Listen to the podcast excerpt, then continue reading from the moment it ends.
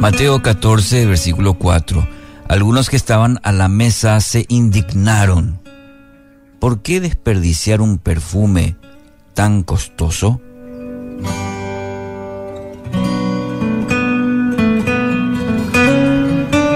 Ayer reflexionábamos sobre el gesto de la mujer que en un arrebato de pura generosidad derramó un frasco de perfume sobre la cabeza de Jesús. El sacrificio hecho por esta mujer eh, fue enorme, porque el costo de esta loción preparada con esencia de nardo equivaldría más o menos al salario de un año. El tamaño de la ofrenda revela la profundidad del impacto que había tenido Jesús en la vida de esta mujer, sobre el corazón de esta mujer.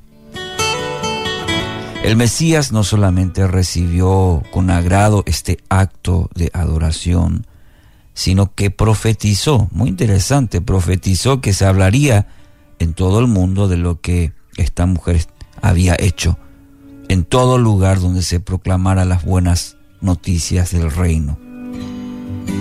De esta manera puso eh, su sello de aprobación sobre lo que fue en esencia uno de los actos eh, más puros, genuinos de adoración que se relatan en los evangelios.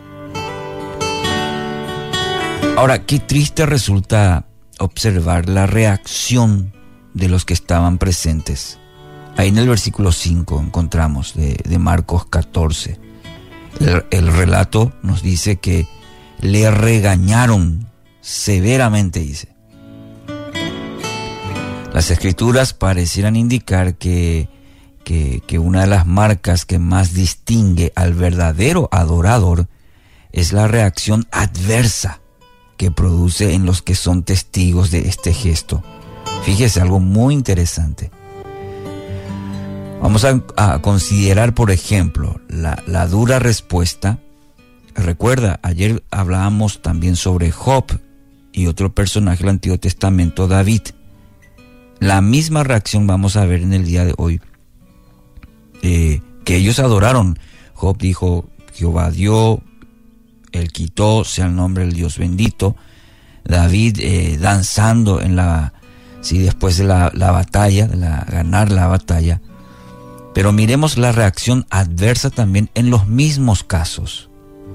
¿A qué me refiero? La dura respuesta de la mujer de Job, cuando el patriarca se postró delante de Dios y exclamó, desnudo salí del vientre de mi madre, desnudo estaré cuando me vaya, el Señor me dio lo que tenía y el Señor me lo ha quitado. Alabado sea el nombre del Señor. Job 1.21. ¿Y qué pasa? Y ahí sale la esposa visiblemente molesta y le animó a que maldijera a Dios y se muriera. Mire la reacción de la, de la adoración de Job. Y la mujer reacciona de esta manera, Job 2.9. Y lo que te mencionaba en el caso de Mical, la esposa de David. La mirada llena de desprecio que dirigió hacia su esposo, el rey David, mientras éste bailaba de manera, diríamos, desenfrenada delante del arca del pacto. Cuando su esposo finalmente regresó a casa, Mical, eh, con cierto sarcasmo, le dijo, ¡ja! ¡Qué distinguido se veía hoy el rey de Israel! exhibiéndose descaradamente delante de las sirvientas tal como lo haría cualquier persona vulgar. Segunda Samuel 6:20.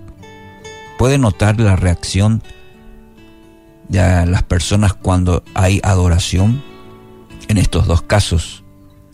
Semejantes manifestaciones de amor entre aquellos que practican una pulcra religiosidad se ven incultas y exageradas.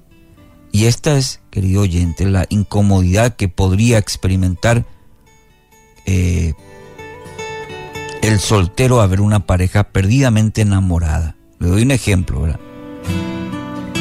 dice, ah, ¿qué, para qué mostrar tanto? Dice, ¿verdad? Y algo, el autor, el que dice que en el fondo existe una especie de envidia por la intimidad que la otra persona disfruta con Dios. Y podríamos decir, en el caso de estas mujeres que les mencioné como ejemplo, cierta envidia de ver que disfrutaban de la presencia de Dios, cierta envidia que sus esposos experimentaron la verdadera adoración y eso despertó enojo, envidia. Quisiera que te unieras a mí y que juntos nos hagamos una pregunta. ¿Nuestra adoración molesta a otros? Y no estoy hablando de que tu mano levantada le tape la visión al que está sentado en la fila de atrás, ni que por cantar desentonado eh, irrites al que tiene mejor oído musical. Me refiero a esta clase de expresión de amor que ha muerto, definitivamente, a, lo que piensan los demás que no nos da vergüenza adorar de manera generosa, profunda, porque estamos perdidamente enamorados de nuestro Dios. Tal expresión de Job o tal expresión de David, no importa, estoy adorando a mi Dios y eso vale mucho más.